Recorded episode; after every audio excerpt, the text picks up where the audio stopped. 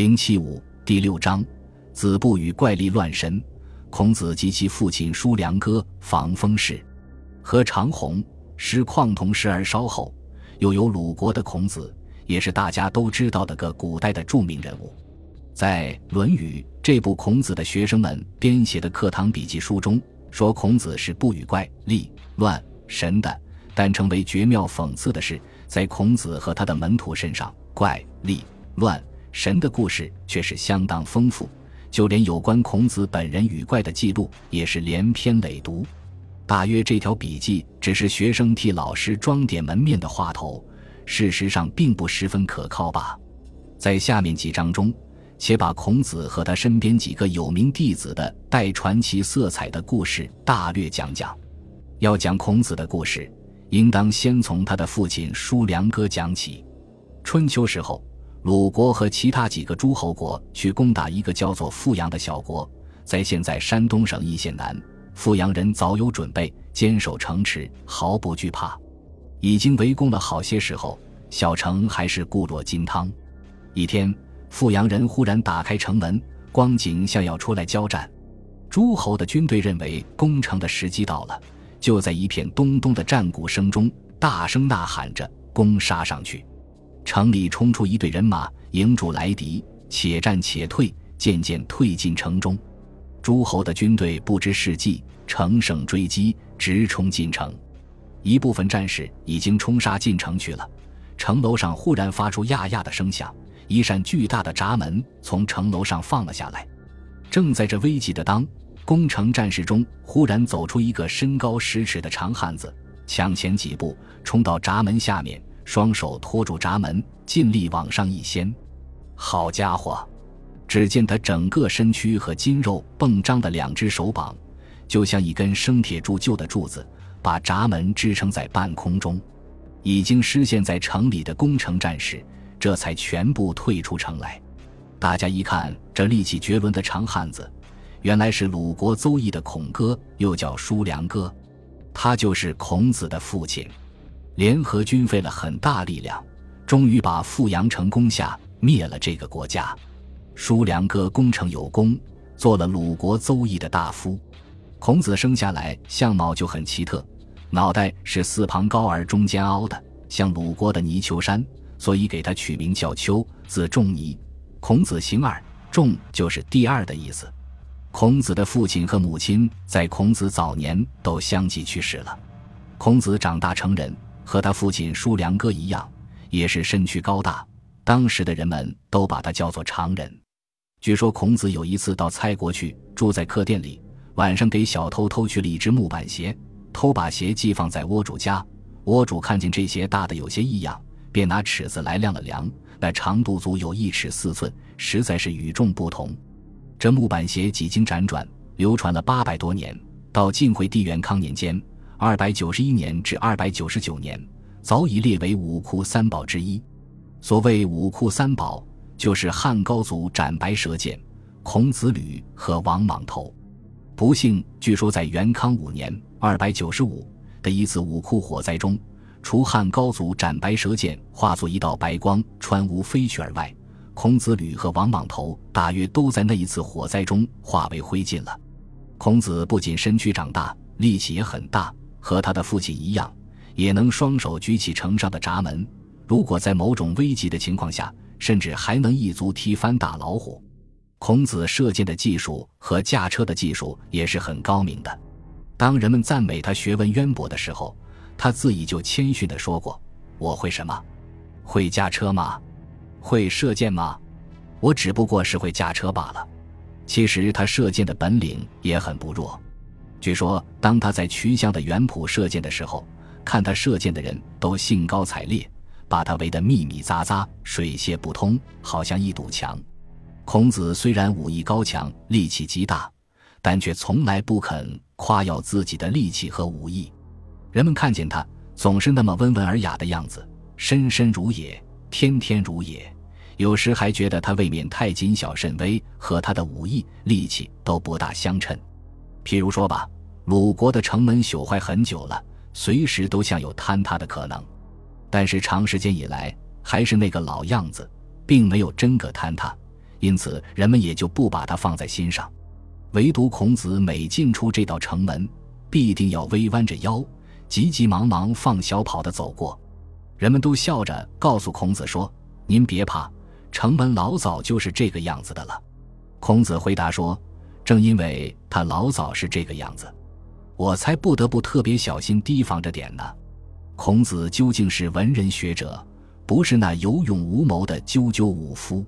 孔子非常讲道德。据说他出门旅行，经过圣母这个地方，虽然天色晚了，也不肯在那里歇宿，为的是圣母胜过母亲，名声不好。又经过道泉，虽然口渴的紧，也不肯喝道泉里一口水，也是为了那名字讨厌。他平生最崇拜的是周文王，听说文王喜欢吃菖蒲酱。他也学着去吃这东西，但这东西气味难闻，很不好吃。他缩着鼻梁勉强吃它，吃了三年，然后才勉强适应了。文王酒量很大，千中不醉。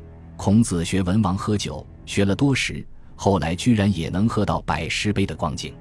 孔子最喜欢音乐，他中年时候跟着鲁国一个有名的音乐家石箱子学习弹琴。石箱子又叫姬庆香。他最擅长的是击庆，但弹琴却也不赖。孔子向他学一支连他自己也忘了名字的古琴曲，学了十天。石箱子向孔子说：“你已经弹得相当熟练了，可以另外弹一支了吧？”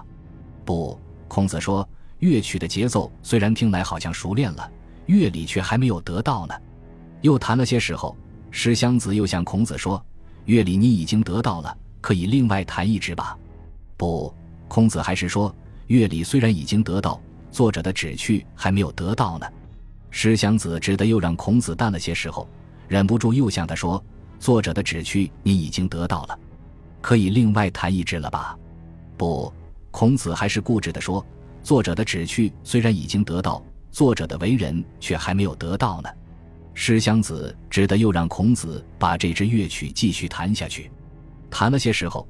乐曲的神韵果然给孔子弹了出来，石箱子忍不住在一旁点头赞叹说：“我心这琴音里面好像有肃穆深思的意味，有登高望远、使人胸襟开朗的意味。咦，您可真是弹得不错呀！”孔子把琴微微向前推开，两手抚着琴弦，眼睛注看着远方，自言自语地说：“是啊，是啊，我仿佛得到作者的为人了。他的为人肤色是黑黝黝的。”个是长条条的，眼睛稍微有点近视，可是心胸广大，有君临天下的气概。您形容的这个人，可是周文王？要不是周文王，孔子说，谁还能做出这样好的乐曲来呢？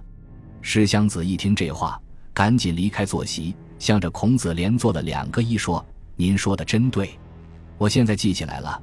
师傅当初教我们这支乐曲的时候，就说过，这叫做文王操呢。”孔子在鲁国住到三十多岁，那时鲁国的权臣孟孙、叔孙、季孙专政，你攻我杀，把国家闹得不成样子。